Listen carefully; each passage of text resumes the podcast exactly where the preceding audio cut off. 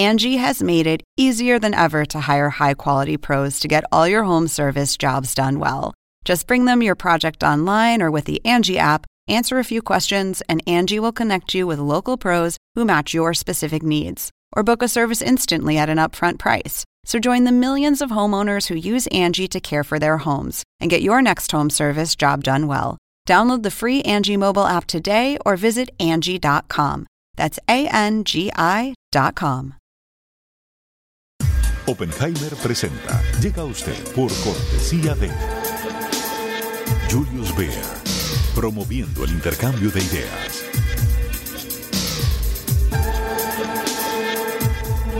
Banco Falabella.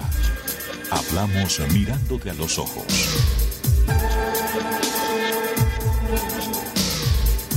Universidad Argentina de la Empresa. Formación internacional para el mundo real.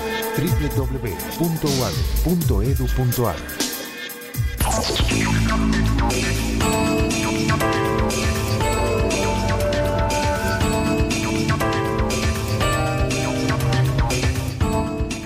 Hola, ¿qué tal? ¿Cómo les va? Soy Andrés Oppenheimer. Gracias por estar con nosotros. En Gran Bretaña, el gobierno acaba de nombrar una ministra de la soledad.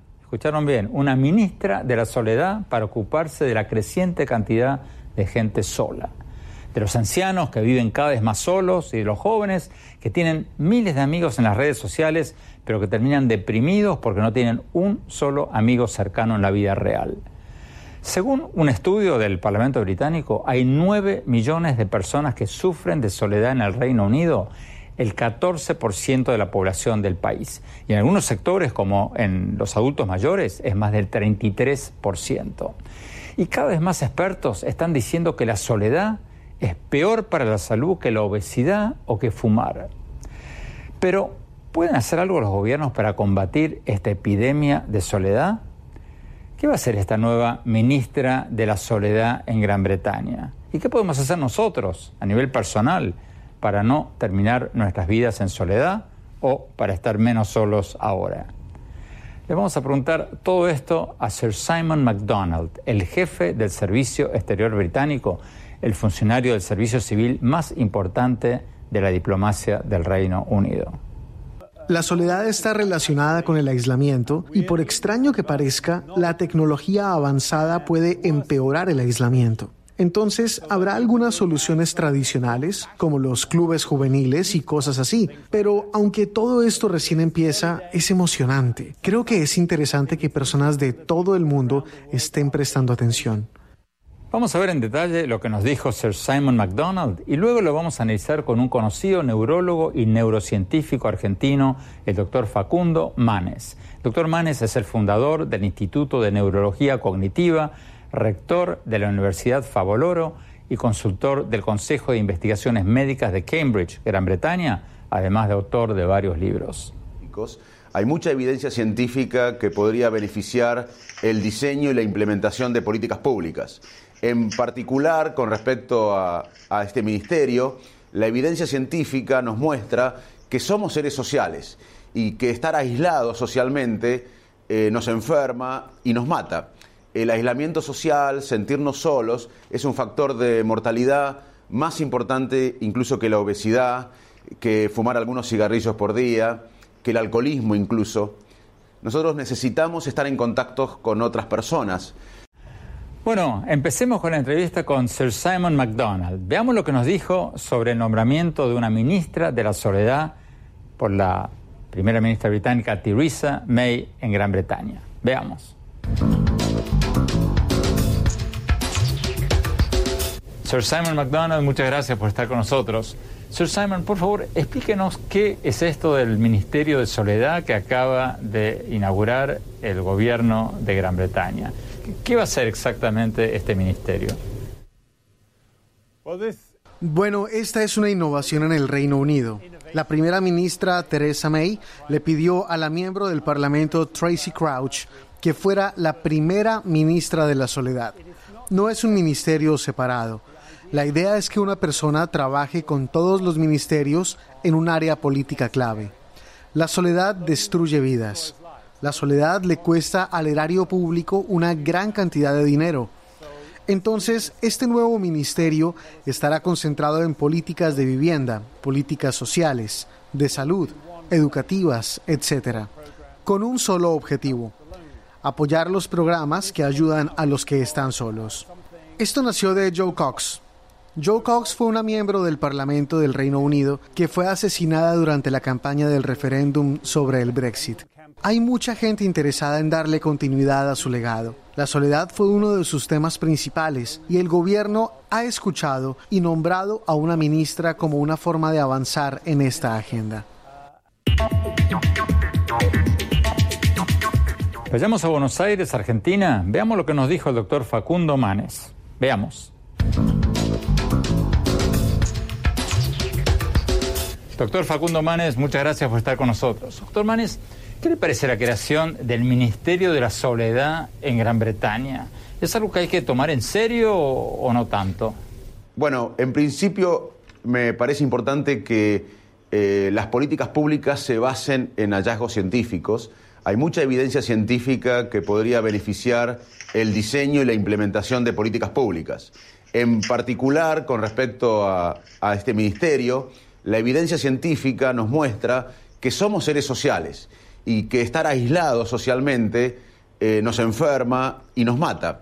El aislamiento social, sentirnos solos, es un factor de mortalidad más importante incluso que la obesidad, que fumar algunos cigarrillos por día, que el alcoholismo incluso. Nosotros necesitamos estar en contacto con otras personas eh, para nuestro mayor bienestar y esto no se reemplaza con eh, em, las redes sociales, necesitamos el contacto personal, el contacto humano. Eh, así que en principio me parece que esta decisión está basada en la literatura científica, en lo que sabemos sobre lo que nos da bienestar a los seres humanos. Habría que ver cómo se implementa, cómo se eh, diagnostica la soledad, cómo, eh, cuál es la dosis de contacto humano que, piensa en el Ministerio, pero en principio hay bases científicas para mostrarnos que una política pública podría ser estar más conectados, porque eso eh, no solo produciría mayor bienestar en la sociedad, sino ahorraría a los gobiernos mucho dinero, porque como dijimos antes, la soledad crónica impacta en la calidad de vida, produce depresión, produce enfermedades y eso tiene un costo enorme en la sociedad. Pero ¿hasta qué punto este no es un problema exclusivamente o típicamente británico? Porque, según lo admiten los propios británicos, son un pueblo con mucha gente introvertida, ensimismada. George Orwell, uno de mis autores favoritos, decía que los ingleses son un pueblo de carpinteros, amateurs y coleccionistas de estampillas, que son actividades solitarias. ¿Hasta qué punto estos problemas se extienden a países en otros lados, a países latinoamericanos, por ejemplo, donde la gente habla en los buses, las familias tienden a juntarse, a vivir en las mismas ciudades, a verse más. Bueno, yo viví en Inglaterra, así que conozco a los ingleses eh, bastante bien y sigo colaborando con la Universidad de Cambridge. Eh, es cierto que son diferentes a los latinoamericanos, pero en Estados Unidos, por ejemplo, hay eh, algunos estudios que muestran que alrededor del 40% de la sociedad americana en algún momento de la vida se siente solo en forma crónica. O sea que es un fenómeno global porque evolutivamente eh, somos humanos en gran parte por nuestra habilidad de vivir en grupos, de sentirnos eh, que pertenecemos a un grupo. Y, es algo biológico que escapa a ser británico, ¿no? Porque cuando tenemos sed, se implementan mecanismos biológicos que nos llevan a tomar algo, a buscar agua, a buscar algún líquido. Cuando tenemos hambre, eh, eh, tenemos mecanismos biológicos que se despiertan y el hambre es un mecanismo biológico para buscar comida. En el mundo moderno vamos a la heladera y encontramos algo. Cuando tenemos dolor es un mecanismo biológico que nos alerta de algún daño en el tejido. Y sentirnos solo es también un mecanismo biológico, como el hambre, como la sed, como el dolor. Así que eso escapa a la sociedad británica. Es cierto que los países latinoamericanos eh, tenemos eh, eh, otra manera de vivir, otra cultura más familiar, pero también es cierto que en Latinoamérica hay grandes ciudades y la soledad es un fenómeno global porque la soledad es, tiene que ver con el ser humano, como tener hambre, tener sed, tener dolor. sentirnos solos también es un mecanismo que, que excede a los británicos. Usted ha escrito varios bestsellers sobre cómo podemos y tenemos que usar el cerebro. ¿Qué cosas concretas podemos hacer como personas y como países para no terminar solos, en, soledad, cuando seamos ancianos? Bueno, a nivel eh, personal, uno tiene que eh, intentar eh, conocer que la educación, no, solo académica, sino aprender, le hace bien al cerebro. la educación protege al cerebro. Además, estar mentalmente activo, hacer cosas que, que nosotros usualmente no hacemos. Para mí, escribir un trabajo científico, si bien es una tarea intelectual, es algo que yo hago desde hace años. Para mí sería un desafío intelectual aprender un idioma que no sé, algo nuevo. Eh, además, estar conectado socialmente, como hablamos recién, es muy importante para el cerebro estar conectado socialmente, no aislarse, tener contacto humano y eh, también hacer ejercicio físico. Por otra parte, todo lo que hace bien al corazón, una dieta mediterránea, eh, cuidar el azúcar en sangre, el colesterol, la tensión arterial, todo eh, es bueno para el cerebro. Resumiendo, diría que todo lo que hace bien al corazón hace bien al cerebro, pero además tener una mente activa, desafiante, con dilemas nuevos, importante, estar conectado socialmente y el ejercicio físico es muy importante, eh, eh, genera nuevas conexiones neuronales, baja la ansiedad, mejora el ánimo y a nivel de sociedad es muy importante saber que eh, los países tienen el mayor recurso en los cerebros de los ciudadanos, el capital mental, los recursos cognitivos y emocionales de las personas. Eh, es eh, lo más importante de un país o de un continente. Latinoamérica tiene que entender, como bien lo, lo reflejás vos también en tus libros, que el mayor capital de un país o de una región no es tanto el recurso natural, que es importante y por suerte nosotros tenemos recursos naturales, ni un verano financiero o económico, sino eh, el cerebro de los ciudadanos. Los cerebros en un mundo de innovación, de creatividad, los países y las regiones que no eh, creen que no innoven, van a quedar atrás. Así que tenemos que entender como sociedad que lo más importante que tenemos es el cerebro de los ciudadanos, es el capital mental, los recursos cognitivos y emocionales de los ciudadanos. Tenemos que ir a un corte. Cuando volvamos, vamos a ver lo que nos dijo el doctor Manes sobre la epidemia de soledad entre los adultos mayores y entre los jóvenes. Ya volvemos, no se vayan.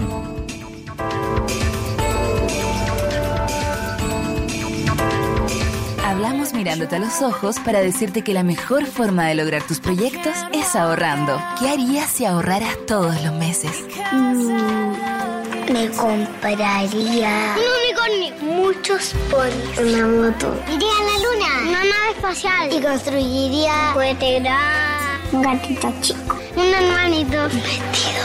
Aprendería a volar. Aprendamos la importancia del ahorro para que nunca dejemos de soñar. Banco Falabella. Hablamos mirándote a los ojos.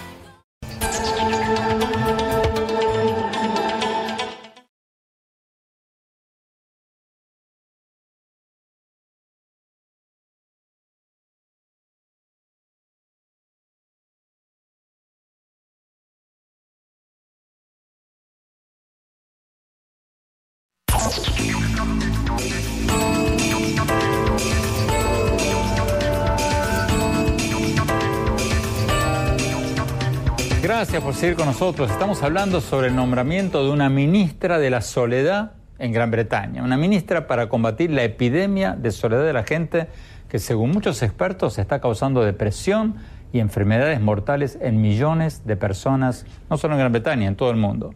Sigamos con la entrevista con Sir Simon MacDonald, el funcionario británico a quien le preguntamos hace pocas horas de qué se trata todo esto. Veamos.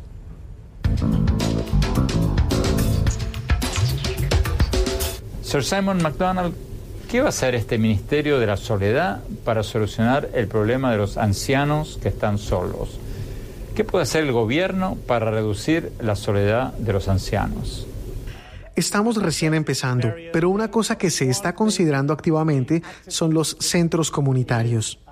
Las personas solitarias necesitan contacto. Las personas solitarias necesitan hacer conexiones. Y en todo el país tenemos centros comunitarios, pero que no están siendo usados con mucha eficiencia. Así que veremos dónde funcionan mejor. Averiguaremos por qué funcionan particularmente bien en algunos lados y en otros no, y luego replicaremos lo que funciona mejor en otras partes. Vamos a ver lo que nos dijo el neurólogo y neurocientífico Facundo Manes, el doctor Manes desde Argentina, sobre cómo combatir la epidemia de soledad entre los adultos mayores y entre los jóvenes que tienen miles de amigos en las redes sociales pero ningún amigo en la vida real. Veamos. Doctor Manes, ¿hay cambios en cerebro cuando la gente vive sola, cuando la gente sufre de soledad? Sí, hay, hay cambios en el cerebro cuando el cerebro eh, eh, está aislado socialmente, cuando nos sentimos eh, aislados, se mm, despiertan mecanismos de estrés. e inclusive hay estudios hechos por investigadores de la Universidad de Chicago que son líderes en este tema del cerebro social eh, que muestran que mm, eh, el cerebro entra en un estado de hipervigilancia y que eh, ve amenazas, está más alerta a las amenazas, en un, en un, estado de estrés que es muy perjudicial para el bienestar y, para la salud. Así que definitivamente hay cambios biológicos y, en el cuerpo y cambios cerebrales cuando, uno nos, cuando nos sentimos solos, cuando estamos aislados socialmente. Hay cada vez más adultos mayores que terminan su vida en soledad. ¿Cómo reducir la soledad en los ancianos? ¿Cómo podemos evitar terminar así? Bueno, es un tema clave, porque hoy eh, hay una nueva adolescencia, Andrés. Eh, una persona de 65 años tiene que pensar que va a poder vivir otros 30 años.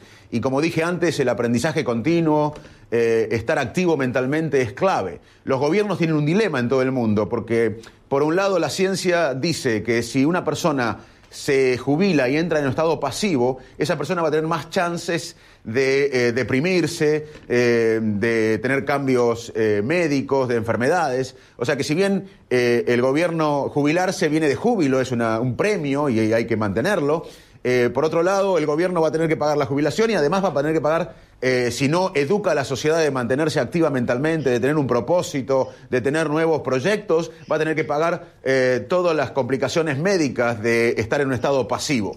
Por otra parte, eh, esta nueva adolescencia eh, es un desafío eh, enorme para las personas. Nosotros hoy sabemos que podemos ser creativos a cualquier edad, que podemos aprender idiomas a cualquier edad y a nivel individual yo sugiero siempre justamente esto.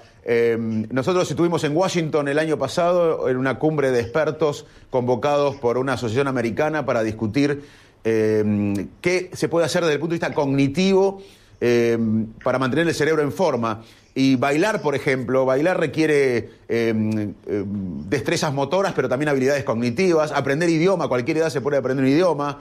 Eh, también un, gobierno, un Estado puede estimular que los adultos mayores vayan a hacer trabajo de voluntariado. El voluntariado es muy importante. Nosotros tenemos necesitamos un propósito en la vida. Además, ser altruista eh, activa ciertas regiones de placer del cerebro.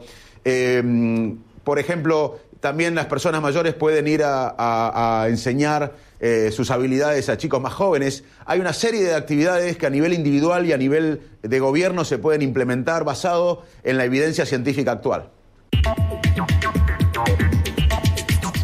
Tenemos que ir a un corte. Cuando volvamos, vamos a ver lo que nos dijeron Sir Simon McDonald y el doctor Facundo Manes sobre la epidemia de soledad entre los jóvenes. Los jóvenes que tienen miles de amigos en Facebook, en Twitter, en las redes sociales, pero ningún amigo en serio en la vida real.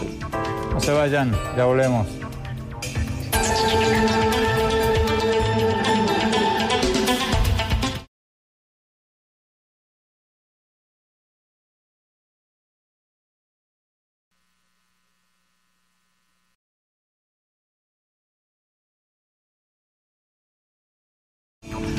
Hola, les cuento que ya pueden conseguir la edición de bolsillo de mi libro Crear o Morir, sobre cómo podemos ser más innovadores y más prósperos como personas y como países. Espero que lo disfruten, no se vayan, ya seguimos con el programa.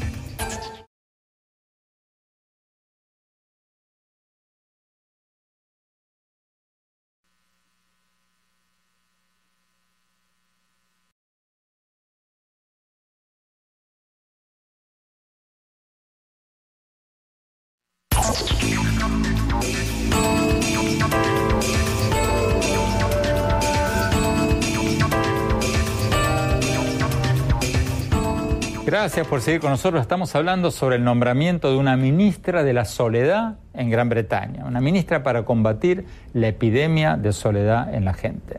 Sigamos con la entrevista con Sir Simon MacDonald, el jefe del Servicio Exterior Británico. Veamos.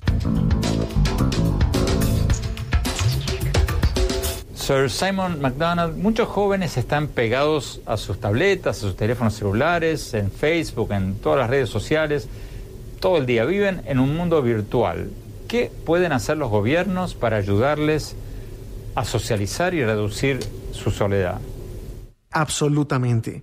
La soledad está relacionada con el aislamiento y por extraño que parezca, la tecnología avanzada puede empeorar el aislamiento. Entonces, habrá algunas soluciones tradicionales, como los clubes juveniles y cosas así. Pero aunque todo esto recién empieza, es emocionante. Creo que es interesante que personas de todo el mundo estén prestando atención. Creo que es buena señal para que se hagan progresos. Veamos lo que nos dijo el doctor Facundo Manes, el neurólogo y neurocientífico que ha escrito mucho sobre este tema. Veamos. Doctor Manes, ¿hasta qué punto las redes sociales están aislando a los jóvenes y creando generaciones de gente solitaria, enchufada a su celular, a su iPad, pero incapaz o con dificultades de relacionarse con, con sus pares? Bueno, es muy importante tu pregunta, Andrés, porque eh, estamos investigando este tema. En todo el mundo los neurocientíficos están investigando el impacto de las redes sociales en las personas. Si bien la tecnología es fantástica y me permite a mí estar en, Buenos Aires y hablar con vos y con tu audiencia y ver eh, un poco todo lo que pasa en CNN eh, por la tecnología. No voy a explicar los beneficios de la tecnología y no voy a explicarte a vos los beneficios de la tecnología, pero el impacto de la tecnología en nuestro cerebro, en nuestra calidad de vida, es un tema de estudio actualmente. Eh, en resumen, diría que la tecnología es fantástica, pero hay que tener cuidado. Hay que, tener, eh, hay que poner un freno a, la tecnología, porque la tecnología y la, la, multitarea a la que estamos sometidas hoy nos genera más estrés y eh, nos hace menos eficientes. Nos sentimos más eficientes, sentimos que somos más eficientes, pero en realidad somos menos eficientes. Mandar un texto manejando o hablar con manos libres manejando aumenta la incidencia de choque como una persona levemente alcoholizada. O sea que la multitarea actual nos estresa más y nos hace em, eh, menos eficientes. Por otra parte, yendo a tu pregunta específica, eh, no reemplaza la tecnología, las redes sociales, el contacto humano. Uno puede tener miles de amigos en Facebook, pero eh, no valen tanto como tener un, par de amigos que, nos comprendan, que nos conozcan, que nos toquen, que nos abracen. Eh, no es importante tanto la cantidad de amigos, sino la calidad de los amigos. Y la tecnología, las redes sociales no reemplazan el contacto humano. Nosotros necesitamos contacto humano. Como neurocientífico, ¿hay algún efecto concreto en la mente de esto de estar todo el día en las redes sociales, en la realidad virtual? ¿O por el contrario, esos cambios en las neuronas solo se producen en cientos de años, miles de años, decenas de generaciones? Bueno, es, es una pregunta muy importante porque el cerebro cambia en miles de años. Nosotros somos producto de una evolución de miles y miles de años. la lectoescritura, que a nosotros nos, parezca, nos parece normal, aunque hay millones de personas en el mundo que no leen, lamentablemente, o escriben, eh, pero la lectoescritura es un fenómeno bastante reciente en la evolución, tiene alrededor de 5.000, 6.000 años. Eso en la evolución humana es muy reciente. E inclusive no tiene áreas propias, le ha pedido prestada o ha tomado prestadas la lectoescritura áreas de la visión. O sea que esperar que la tecnología moderna cambie la anatomía del cerebro a nivel macroscópico y, nos produzca un tercer lóbulo cerebral, no va a pasar, no va a haber un tercer lóbulo cerebral por Facebook, por Google. Lo que sí, que cualquier eh, eh, experiencia cambia las conexiones cerebrales. En este momento tu cerebro está eh, generando nuevas conexiones por esta charla, mi cerebro está generando nuevas conexiones por esta conversación y la audiencia está generando nuevas conexiones, les guste o no esta charla que cambie a nivel de conexiones no quiere decir que cambie a nivel macroscópico el cerebro. Lo que sí está, eh, estamos viendo que eh, el permanente uso de la tecnología, como dije antes, nos estresa y nos hace menos eficiente. Kafka antes se sentaba en su época y en unas horas escribía un cuento maravilloso. Imagínate Kafka hoy sentado en su escritorio con su celular, con su computadora personal, eh, eh, tratando en su documento Word de escribir un cuento maravilloso, pero que aparezca una noticia, que lea el diario, que vaya a Facebook, que vaya a mandar mensajes en WhatsApp, en Twitter, en Instagram. A las dos horas Kafka no hubiese hecho nada y estaría estresado y agotado. La, conexión permanente la conexión permanente nos agota. Los, recursos cognitivos son limitados. Tenemos que eh, saber que nuestros recursos cognitivos son limitados y que la tecnología permanente nos estresa y nos agota los recursos cognitivos. ¿Qué tendrían que hacer los padres para evitar que sus hijos se conviertan en adictos a las redes sociales y terminen teniendo muchas amistades virtuales, pero sean incapaces de relacionarse con, con personas reales? Mira, yo tengo dos hijos, Manuela y Pedro, de 10 y 12 años, y todos los días eh, me hago esta pregunta, así que eh, te agradezco que podamos hablar esto públicamente. Eh, hay miles de libros sobre cómo ser buenos padres, algunos basados en datos científicos, ¿no? Pero lo más importante es que el padre tiene que ser un ejemplo. Y muchas veces eh, si uno dice, bueno, ¿cómo quiero ser buen padre? Bueno, estando bien uno, estando menos estresado, menos ansioso uno, menos irritable uno, ya estando bien uno eh, le hace un efecto enorme a la relación con, con los hijos. Y en esto tiene que ver también la tecnología. Muchas veces los padres le pedimos a los hijos que corten con el iPad, con el teléfono celular, con la conexión, nosotros estando conectados con la computadora, con el iPad permanentemente. Así que lo primero que tenemos que hacer los padres es también ser conscientes que nosotros tenemos que cortar, que tenemos que usar la tecnología que es maravillosa, pero con una dosis adecuada para no estresarnos, para no agotarnos y luego sí reclamarle o exigirle a los chicos que tengan una dosis adecuada de tecnología. Pero lo primero que tenemos que hacer los padres es dar un ejemplo y eso a veces nos cuesta.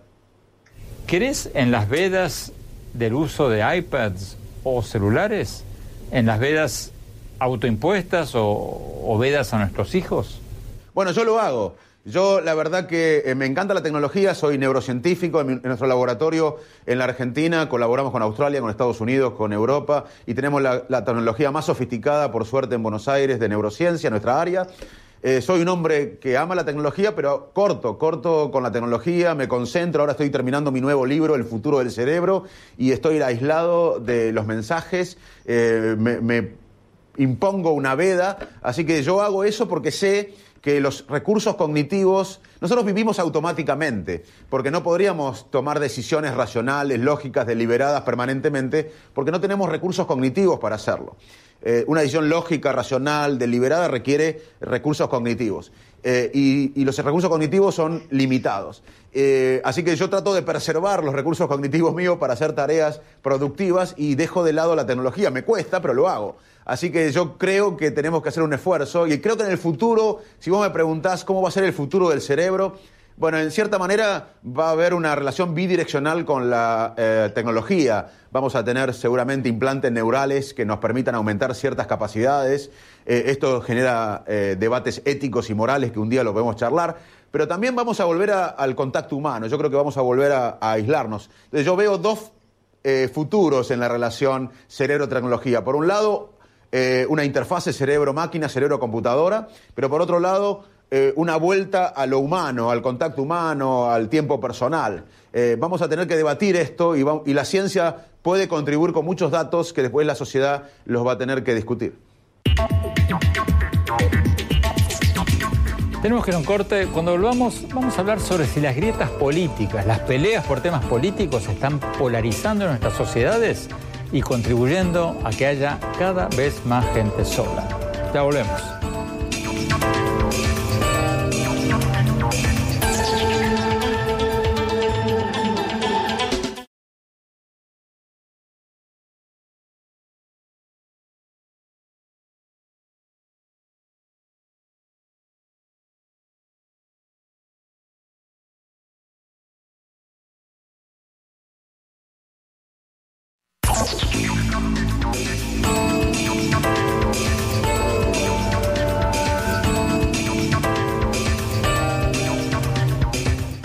Gracias por seguir con nosotros. Estamos hablando sobre el nombramiento de una ministra de la soledad en Gran Bretaña para combatir la epidemia de la soledad en la gente.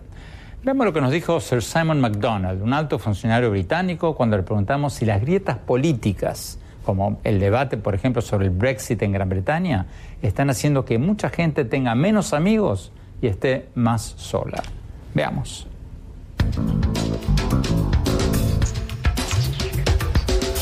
Sir Simon MacDonald, en Gran Bretaña tuvieron un gran debate por el Brexit, en muchos otros países la soledad es exacerbada por divisiones políticas. ¿Hay algo que puede hacer el nuevo Ministerio de la Soledad o el gobierno o los gobiernos al respecto para unir más a la gente? Una cosa que creo que los gobiernos pueden hacer es reconocer que no pueden hacerlo todo, que la interacción social se trata más de las personas que del gobierno, por lo que habrá un límite a lo que los gobiernos pueden hacer. Pero teniendo en cuenta ese límite, el gobierno británico está decidido a explorar todo lo que se pueda hacer, porque la soledad tiene consecuencias en la salud que resultan en tratamientos muy costosos para toda la sociedad. Por lo tanto, si estos problemas se pueden abordar antes de que sean críticos, antes de que la salud de las personas se vean afectadas, no solo se beneficiarán los individuos, sino que se ahorrará mucho dinero del Estado. Veamos lo que nos dijo sobre todo esto el neurólogo, neurocientífico y escritor Facundo Manes. Veamos.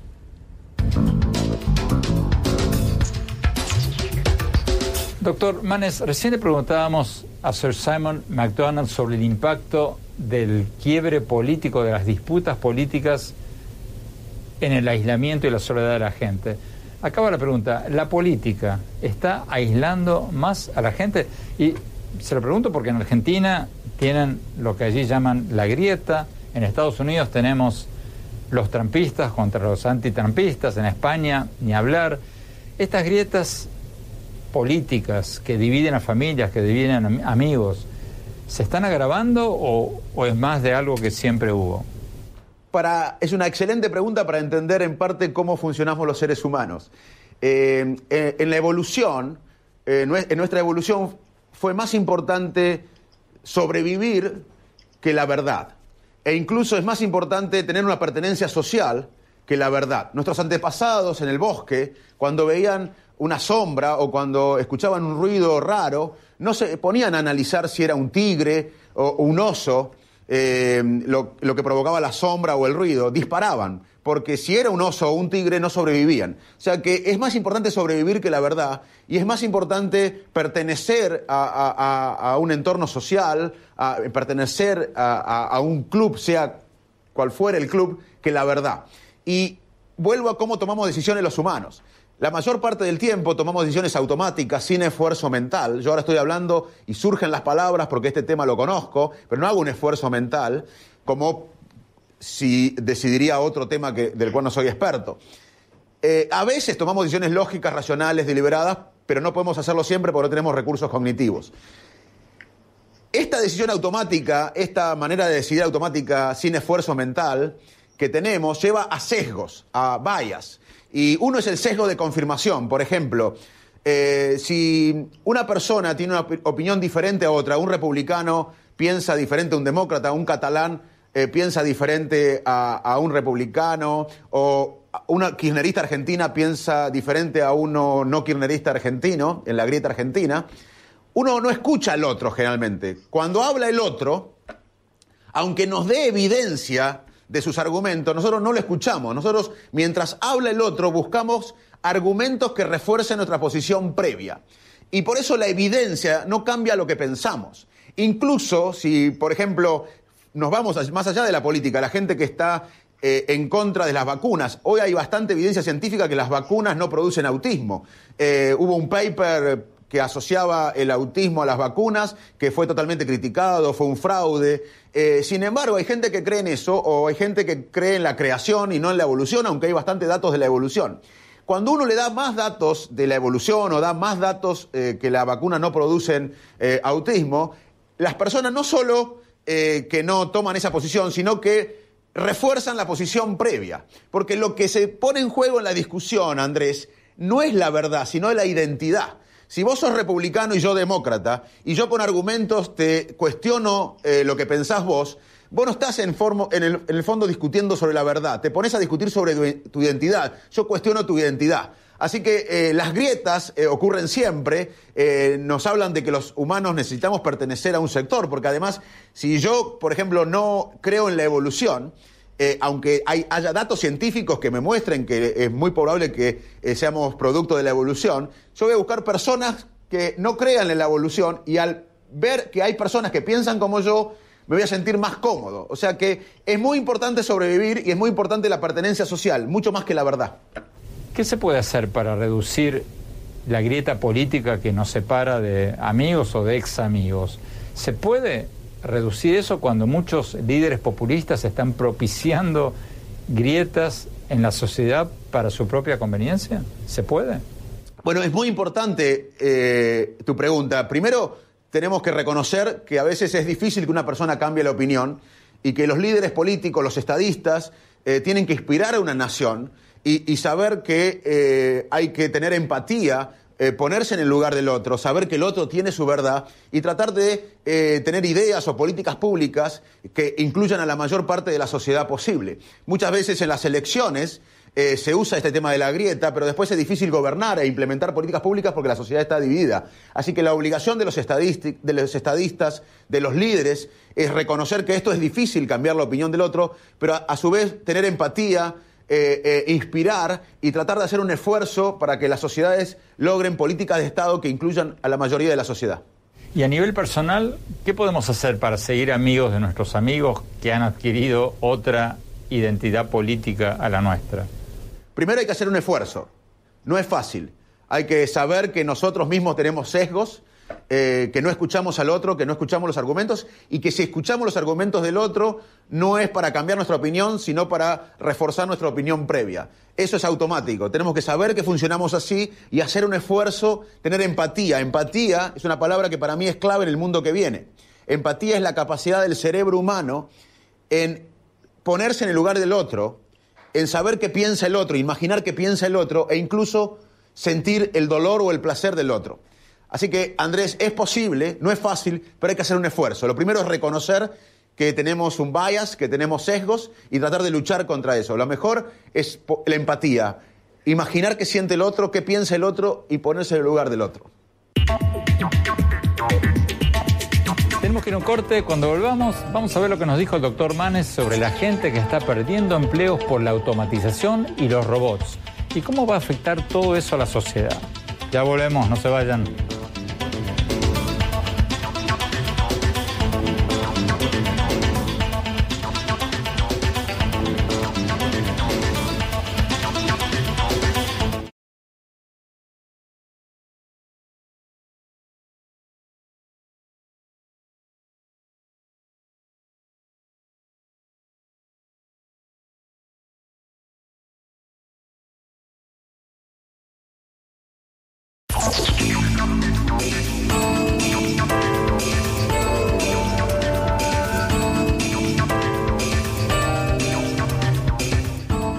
Gracias por seguir con nosotros. Estamos hablando sobre el nombramiento de una ministra de la soledad en Gran Bretaña, una ministra para combatir la epidemia de soledad en la gente. Sigamos con la entrevista con el doctor Facundo Manes, el neurólogo y neurocientífico que ha escrito mucho sobre este tema. Sigamos con la entrevista.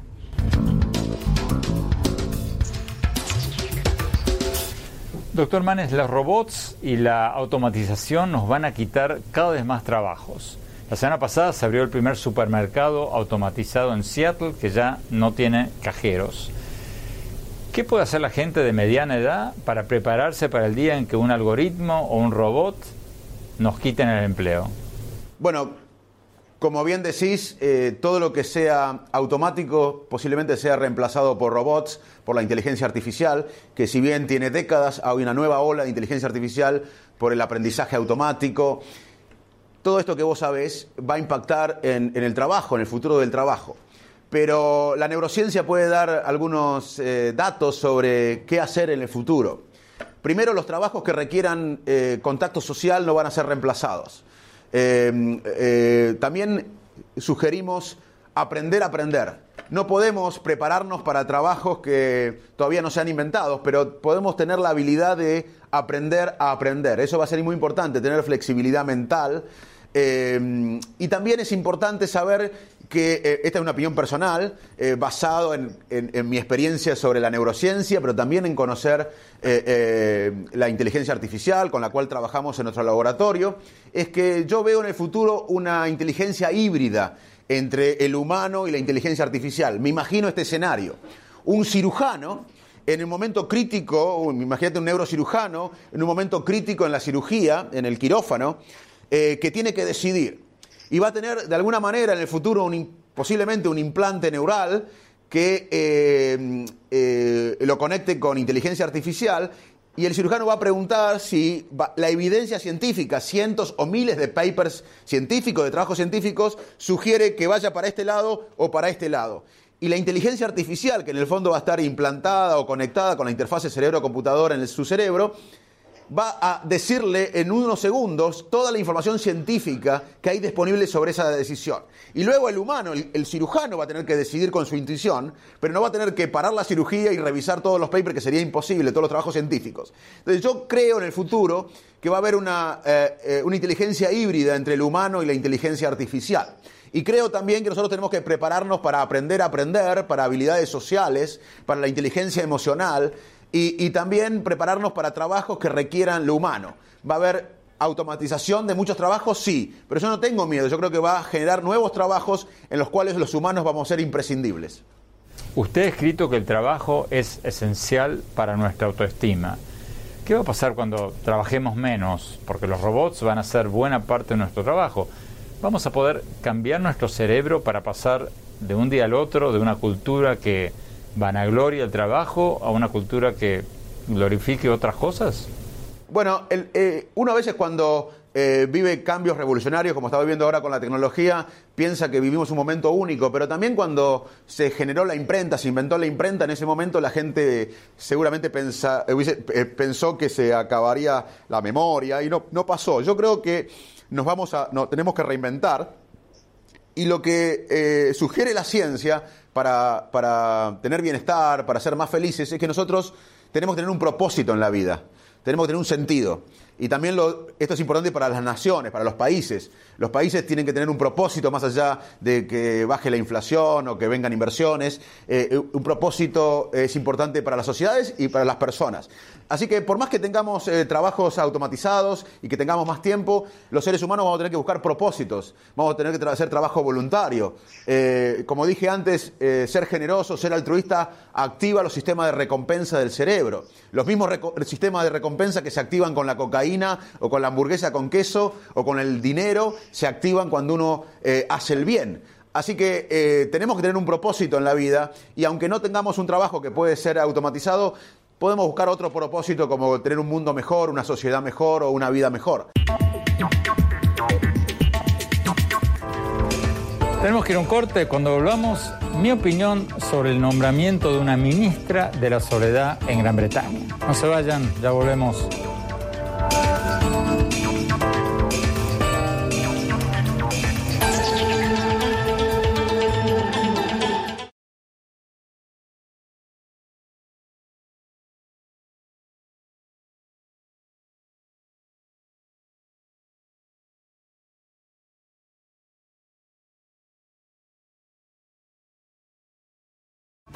Hola, les cuento que ya pueden conseguir la edición de bolsillo de mi libro Crear o Morir, sobre cómo podemos ser más innovadores y más prósperos como personas y como países. Espero que lo disfruten, no se vayan, ya volvemos con mis conclusiones.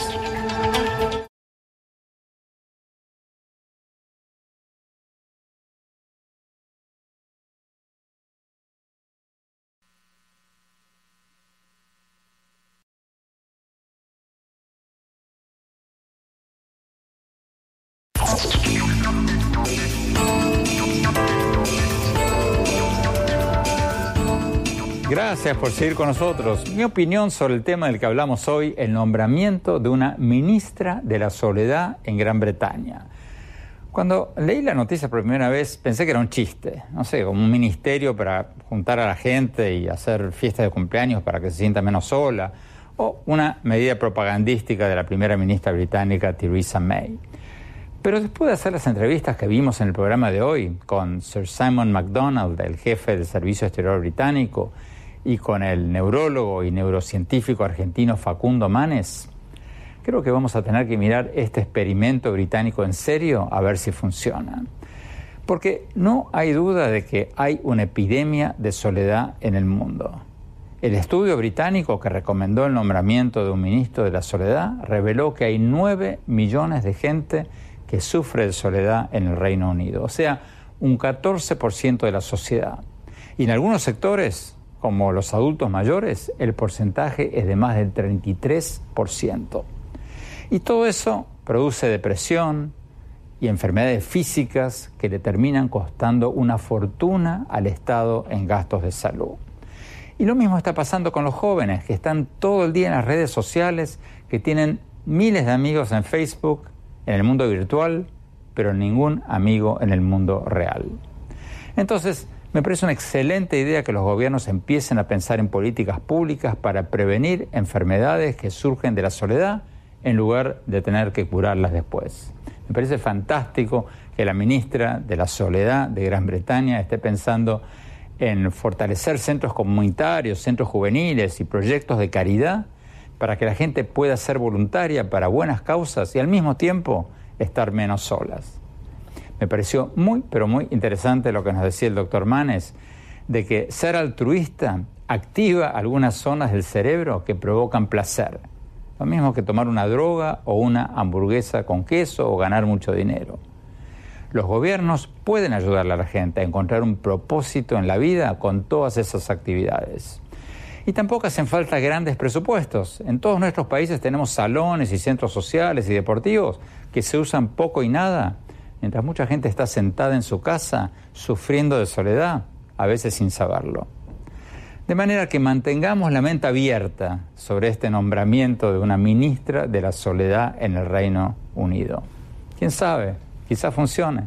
La soledad es una epidemia que está dañando la salud de mucha gente, matando a mucha gente. Y creo que quedó bastante claro en el programa de hoy que tenemos que hacer algo al respecto. Bueno, espero que les haya interesado el programa de hoy. Muchas gracias por habernos acompañado y no se olviden de visitarnos en nuestra página de internet andresopenheimer.com, todo seguido. Si se registran ahí, les vamos a mandar por email todos mis artículos del Miami Herald y nuestros últimos programas de televisión. Les recuerdo una vez más la dirección es andresopenheimer.com. Y también, por supuesto, síganos en nuestro Twitter, arroba OpenheimerA, y en nuestra página de Facebook. Gracias. Hasta la semana próxima.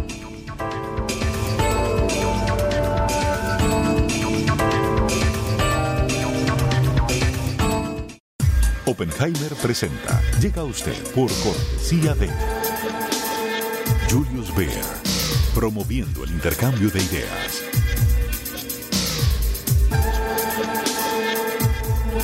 Banco Falabella. Hablamos mirándote a los ojos. Universidad Argentina de la Empresa. Formación internacional para el mundo real. www.uad.edu.ar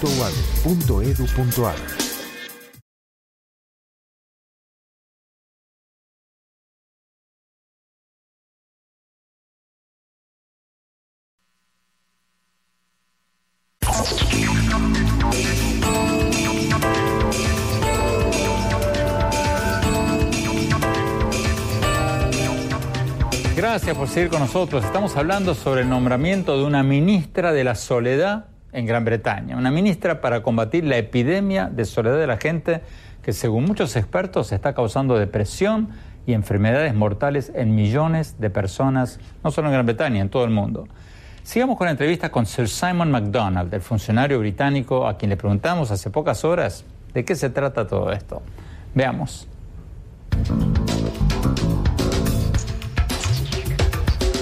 Sir Simon MacDonald, ¿qué va a hacer este Ministerio de la Soledad para solucionar el problema de los ancianos que están solos? ¿Qué puede hacer el gobierno para reducir la soledad de los ancianos?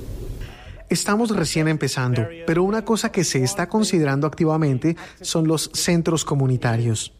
Las personas solitarias necesitan contacto. Las personas solitarias necesitan hacer conexiones. Y en todo el país tenemos centros comunitarios, pero que no están siendo usados con mucha eficiencia. Así que veremos dónde funcionan mejor. Averiguaremos por qué funcionan particularmente bien en algunos lados y en otros no, y luego replicaremos lo que funciona mejor en otras partes. Vamos a ver lo que nos dijo el neurólogo y neurocientífico Facundo Manes, el doctor Manes desde Argentina, sobre cómo combatir la epidemia de soledad entre los adultos mayores y entre los jóvenes que tienen miles de amigos en las redes sociales, pero ningún amigo en la vida real. Veamos. Doctor Manes, ¿hay cambios en el cerebro cuando la gente vive sola, cuando la gente sufre de soledad? Sí, hay, hay cambios en el cerebro cuando el cerebro eh, eh, está aislado socialmente, cuando nos sentimos eh, aislados, se mm, despiertan mecanismos de estrés, e inclusive hay estudios hechos por investigadores de la Universidad de Chicago que son líderes en este tema del cerebro social, eh, que muestran que mm, eh, el cerebro entra en un estado de hipervigilancia y que eh, ve amenazas, está más alerta a las amenazas, en un, en un, estado de estrés que es muy perjudicial para el bienestar y, para la salud. Así que definitivamente hay cambios biológicos y, en el cuerpo y cambios cerebrales cuando, uno nos, cuando nos sentimos solos, cuando estamos aislados socialmente. Hay cada vez más adultos mayores que terminan su vida en soledad. ¿Cómo reducir la soledad en los ancianos? ¿Cómo podemos evitar terminar así? Bueno, es un tema clave, porque hoy eh, hay una nueva adolescencia, Andrés.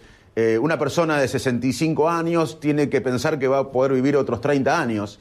Y como dije antes, el aprendizaje continuo, eh, estar activo mentalmente es clave. Los gobiernos tienen un dilema en todo el mundo, porque por un lado la ciencia dice que si una persona se jubila y entra en un estado pasivo, esa persona va a tener más chances de eh, deprimirse, eh, de tener cambios médicos, de enfermedades. O sea que si bien el gobierno jubilarse viene de júbilo, es un premio y hay que mantenerlo, por otro lado el gobierno va a tener que pagar la jubilación y además va a tener que pagar eh, si no educa a la sociedad de mantenerse activa mentalmente, de tener un propósito, de tener nuevos proyectos, va a tener que pagar eh, todas las complicaciones médicas de estar en un estado pasivo.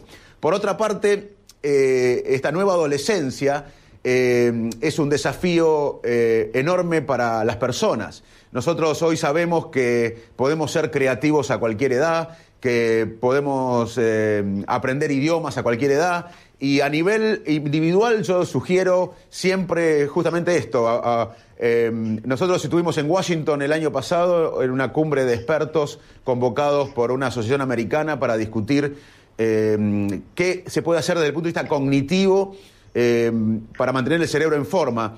Y bailar, por ejemplo, bailar requiere destrezas motoras, pero también habilidades cognitivas. Aprender idioma, cualquier edad se puede aprender un idioma.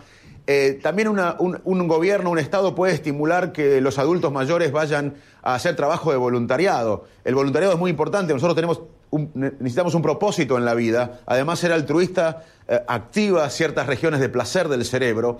Eh, por ejemplo, también las personas mayores pueden ir a enseñar eh, sus habilidades a chicos más jóvenes. Hay una serie de actividades que a nivel individual y a nivel de gobierno se pueden implementar basado en la evidencia científica actual.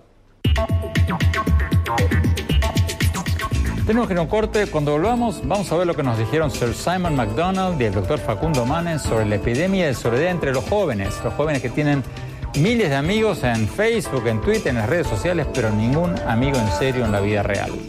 No se vayan, ya volvemos.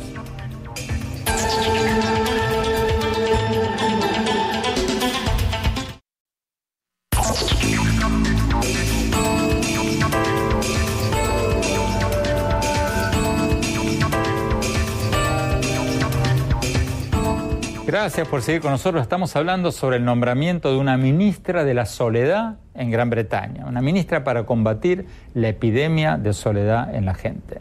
Sigamos con la entrevista con Sir Simon MacDonald, el jefe del Servicio Exterior británico. Veamos. Sir Simon MacDonald, muchos jóvenes están pegados a sus tabletas, a sus teléfonos celulares, en Facebook, en todas las redes sociales, todo el día. Viven en un mundo virtual. ¿Qué pueden hacer los gobiernos para ayudarles a socializar y reducir su soledad? Absolutamente. La soledad está relacionada con el aislamiento y por extraño que parezca, la tecnología avanzada puede empeorar el aislamiento. Entonces, habrá algunas soluciones tradicionales, como los clubes juveniles y cosas así. Pero aunque todo esto recién empieza, es emocionante. Creo que es interesante que personas de todo el mundo estén prestando atención. Creo que es buena señal para que se hagan progresos.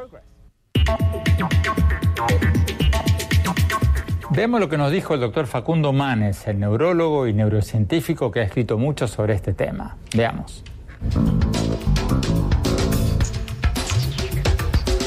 Doctor Manes, ¿hasta qué punto las redes sociales están aislando a los jóvenes y creando generaciones de gente solitaria, enchufada a su celular, a su iPad, pero incapaz o con dificultades de relacionarse con, con sus pares? Bueno, es muy importante tu pregunta, Andrés, porque eh, estamos investigando este tema. En todo el mundo los neurocientíficos están investigando el impacto de las redes sociales en las personas. Si bien la tecnología es fantástica y me permite a mí estar en, Buenos Aires y hablar con vos y con tu audiencia y ver eh, un poco todo lo que pasa en CNN eh, por la tecnología. No voy a explicar los beneficios de la tecnología y no voy a explicarte a vos los beneficios de la tecnología, pero el impacto de la tecnología en nuestro cerebro, en nuestra calidad de vida, es un tema de estudio actualmente.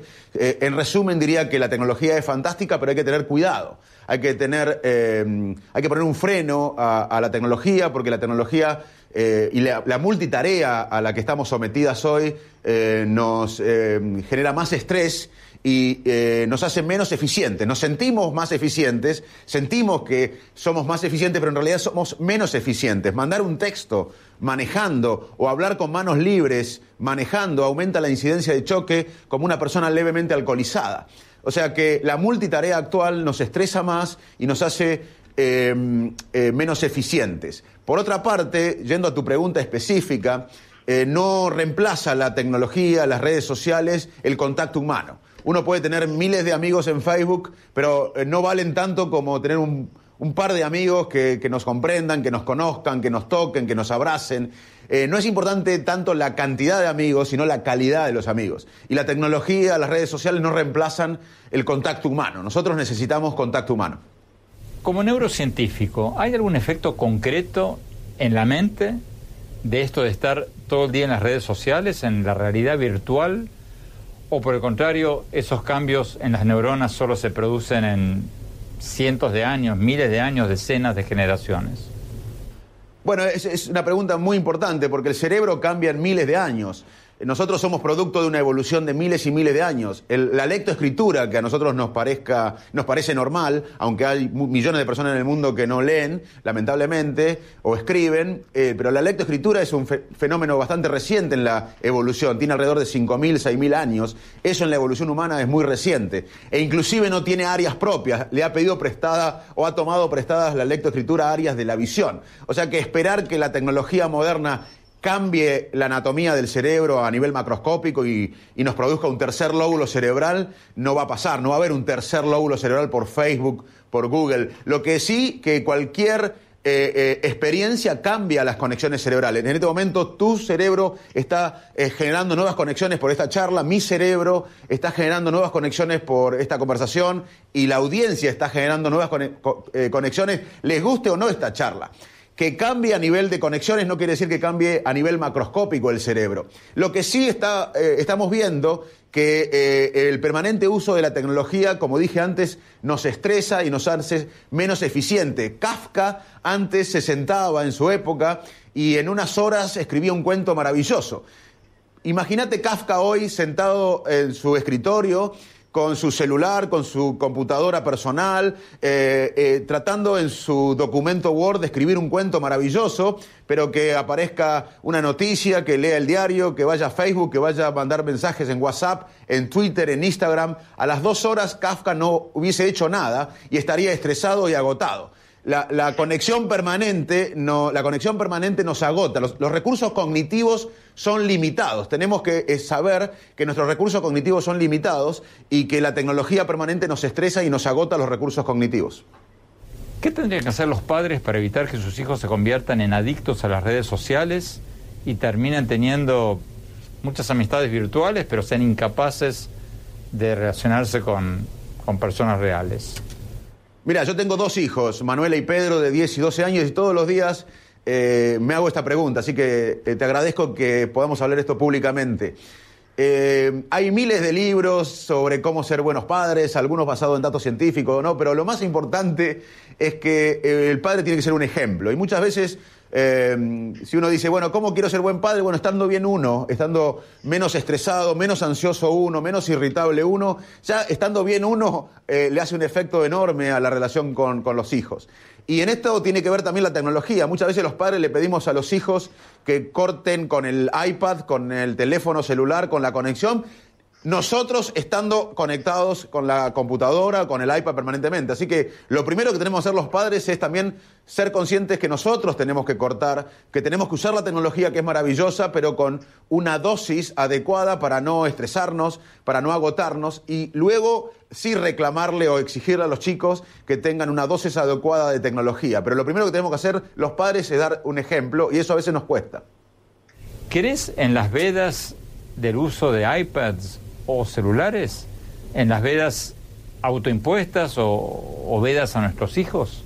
Bueno, yo lo hago. Yo la verdad que eh, me encanta la tecnología, soy neurocientífico en, nuestro laboratorio en la Argentina, colaboramos con Australia, con Estados Unidos, con Europa y tenemos la, la tecnología más sofisticada, por suerte, en Buenos Aires de neurociencia, nuestra área. Eh, soy un hombre que ama la tecnología, pero corto, corto con la tecnología, me concentro. Ahora estoy terminando mi nuevo libro, El futuro del cerebro, y estoy aislado de los mensajes. Eh, me, impongo una veda, así que yo hago eso porque sé que los recursos cognitivos, nosotros vivimos automáticamente, porque no podríamos tomar decisiones racionales, lógicas, deliberadas permanentemente, porque no tenemos recursos cognitivos para hacerlo. Eh, una decisión lógica, racional, deliberada requiere recursos cognitivos. Eh, y, los recursos cognitivos son limitados. Eh, así que yo trato de preservar los recursos cognitivos míos para hacer tareas productivas y dejo de lado la tecnología. Me cuesta, pero lo hago. Así que yo creo que tenemos que hacer un esfuerzo y creo que en el futuro, si vos me preguntás cómo va a ser el futuro del cerebro, bueno, en cierta manera va a haber una relación bidireccional con la eh, tecnología. Vamos a tener seguramente implantes neurales que nos permitan aumentar ciertas capacidades. Eh, esto genera eh, debates éticos y morales que un día lo podemos charlar. Pero también vamos a volver al contacto humano. Yo creo que vamos a volver a, aislarnos. Yo veo dos futuros en la relación cerebro-tecnología. Por un lado, una interfase cerebro-máquina, cerebro-computadora. Pero por otro lado, eh, una vuelta a lo humano, al contacto humano, al tiempo personal. Eh, vamos a tener que debatir esto y, la ciencia puede contribuir con muchos datos que después la sociedad los va a tener que discutir. Tenemos que ir a un corte. Cuando volvamos, vamos a hablar sobre si las grietas políticas, las peleas por temas políticos están polarizando nuestras sociedades y contribuyendo a que haya cada vez más gente sola. Ya volvemos.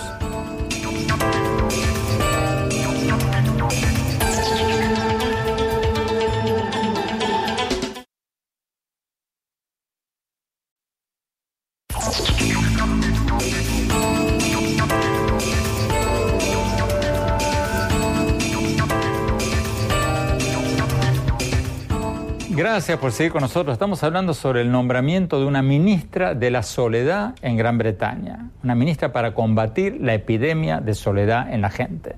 Sigamos con la entrevista con el doctor Facundo Manes, el neurólogo y neurocientífico que ha escrito mucho sobre este tema. Sigamos con la entrevista.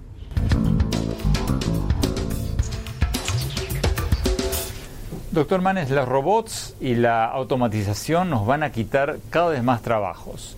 La semana pasada se abrió el primer supermercado automatizado en Seattle que ya no tiene cajeros. ¿Qué puede hacer la gente de mediana edad para prepararse para el día en que un algoritmo o un robot nos quiten el empleo? Bueno, como bien decís, eh, todo lo que sea automático posiblemente sea reemplazado por robots, por la inteligencia artificial, que si bien tiene décadas, hay una nueva ola de inteligencia artificial por el aprendizaje automático todo esto que vos sabés va a impactar en, el trabajo, en el futuro del trabajo. Pero la neurociencia puede dar algunos eh, datos sobre qué hacer en el futuro. Primero, los trabajos que requieran eh, contacto social no van a ser reemplazados. Eh, también sugerimos aprender a aprender. no podemos prepararnos para trabajos que todavía no se han inventado, pero podemos tener la habilidad de aprender a aprender. Eso va a ser muy importante, tener flexibilidad mental. Eh, y también es importante saber que eh, esta es una opinión personal, eh, basado en, mi experiencia sobre la neurociencia, pero también en conocer la inteligencia artificial con la cual trabajamos en nuestro laboratorio, es que yo veo en el futuro una inteligencia híbrida entre el humano y la inteligencia artificial. Me imagino este escenario. Un cirujano, en el momento crítico, imagínate un neurocirujano, en un momento crítico en la cirugía, en el quirófano, eh, que tiene que decidir. Y va a tener, de alguna manera, en el futuro, posiblemente un implante neural que eh, eh, lo conecte con inteligencia artificial y el cirujano va a preguntar si la evidencia científica, cientos o miles de papers científicos, de trabajos científicos, sugiere que vaya para este lado o para este lado. Y la inteligencia artificial, que en el fondo va a estar implantada o conectada con la interfase cerebro-computadora en su cerebro, va a decirle en unos segundos toda la información científica que hay disponible sobre esa decisión. Y luego el humano, el, cirujano va a tener que decidir con su intuición, pero no va a tener que parar la cirugía y revisar todos los papers, que sería imposible, todos los trabajos científicos. Entonces yo creo en el futuro que va a haber una, eh, eh, una inteligencia híbrida entre el humano y la inteligencia artificial. Y creo también que nosotros tenemos que prepararnos para aprender a aprender, para habilidades sociales, para la inteligencia emocional, y, también prepararnos para trabajos que requieran lo humano. Va a haber automatización de muchos trabajos, sí, pero yo no tengo miedo, yo creo que va a generar nuevos trabajos en los cuales los humanos vamos a ser imprescindibles. Usted ha escrito que el trabajo es esencial para nuestra autoestima. ¿Qué va a pasar cuando trabajemos menos? Porque los robots van a ser buena parte de nuestro trabajo. ¿Vamos a poder cambiar nuestro cerebro para pasar de un día al otro de una cultura que vanagloria el trabajo a una cultura que glorifique otras cosas? Bueno, eh, uno a veces cuando eh, vive cambios revolucionarios, como está viviendo ahora con la tecnología, piensa que vivimos un momento único, pero también cuando se generó la imprenta, se inventó la imprenta, en ese momento la gente seguramente eh, pensó que se acabaría la memoria y no, no pasó. Yo creo que nos vamos a, no, tenemos que reinventar y lo que sugiere la ciencia para, tener bienestar, para ser más felices, es que nosotros tenemos que tener un propósito en la vida, tenemos que tener un sentido. Y también esto es importante para las naciones, para los países. Los países tienen que tener un propósito más allá de que baje la inflación o que vengan inversiones. Eh, un propósito es importante para las sociedades y para las personas. Así que por más que tengamos eh, trabajos automatizados y que tengamos más tiempo, los seres humanos vamos a tener que buscar propósitos, vamos a tener que hacer trabajo voluntario. Eh, como dije antes, ser generoso, ser altruista, activa los sistemas de recompensa del cerebro. Los mismos sistemas de recompensa que se activan con la cocaína o con la hamburguesa con queso o con el dinero se activan cuando uno eh, hace el bien. Así que eh, tenemos que tener un propósito en la vida y aunque no tengamos un trabajo que puede ser automatizado, podemos buscar otro propósito como tener un mundo mejor, una sociedad mejor o una vida mejor. Tenemos que ir a un corte. Cuando volvamos, mi opinión sobre el nombramiento de una ministra de la soledad en Gran Bretaña. No se vayan, ya volvemos.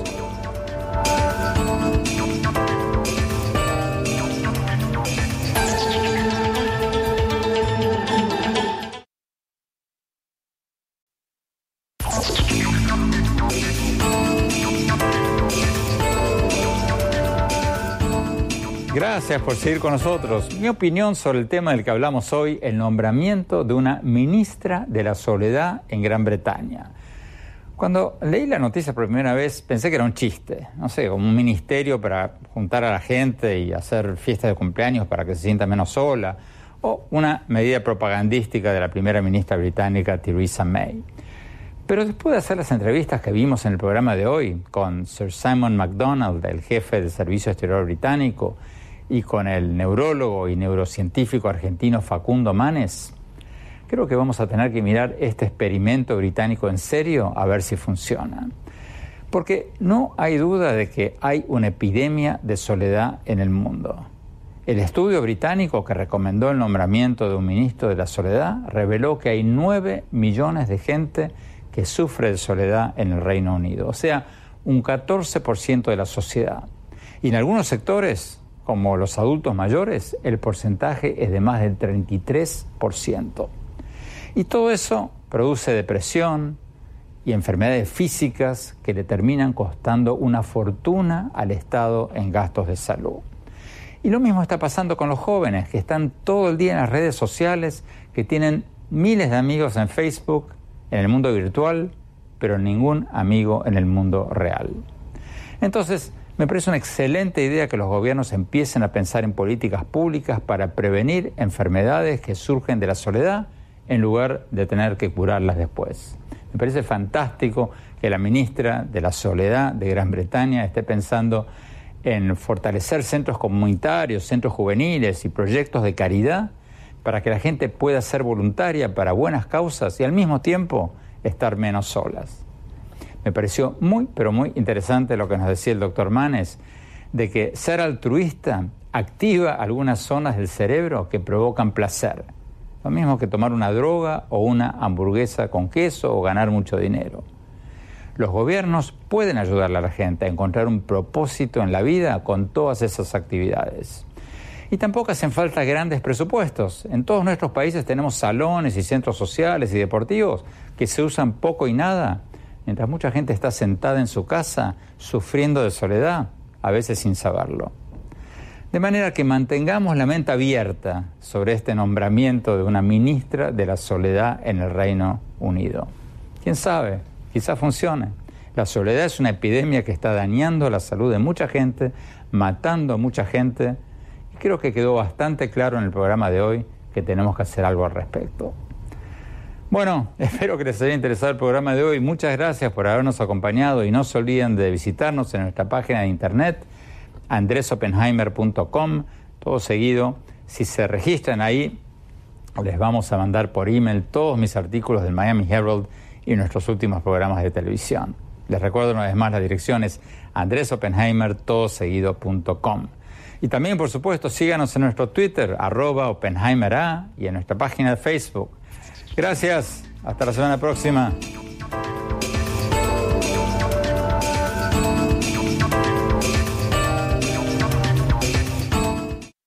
Oppenheimer presenta. Llega usted por cortesía de Julius Baer, promoviendo el intercambio de ideas.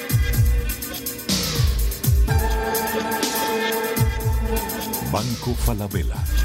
Hablamos mirándote a los ojos. Universidad Argentina de la Empresa. Formación internacional para el mundo real. www.uad.edu.ar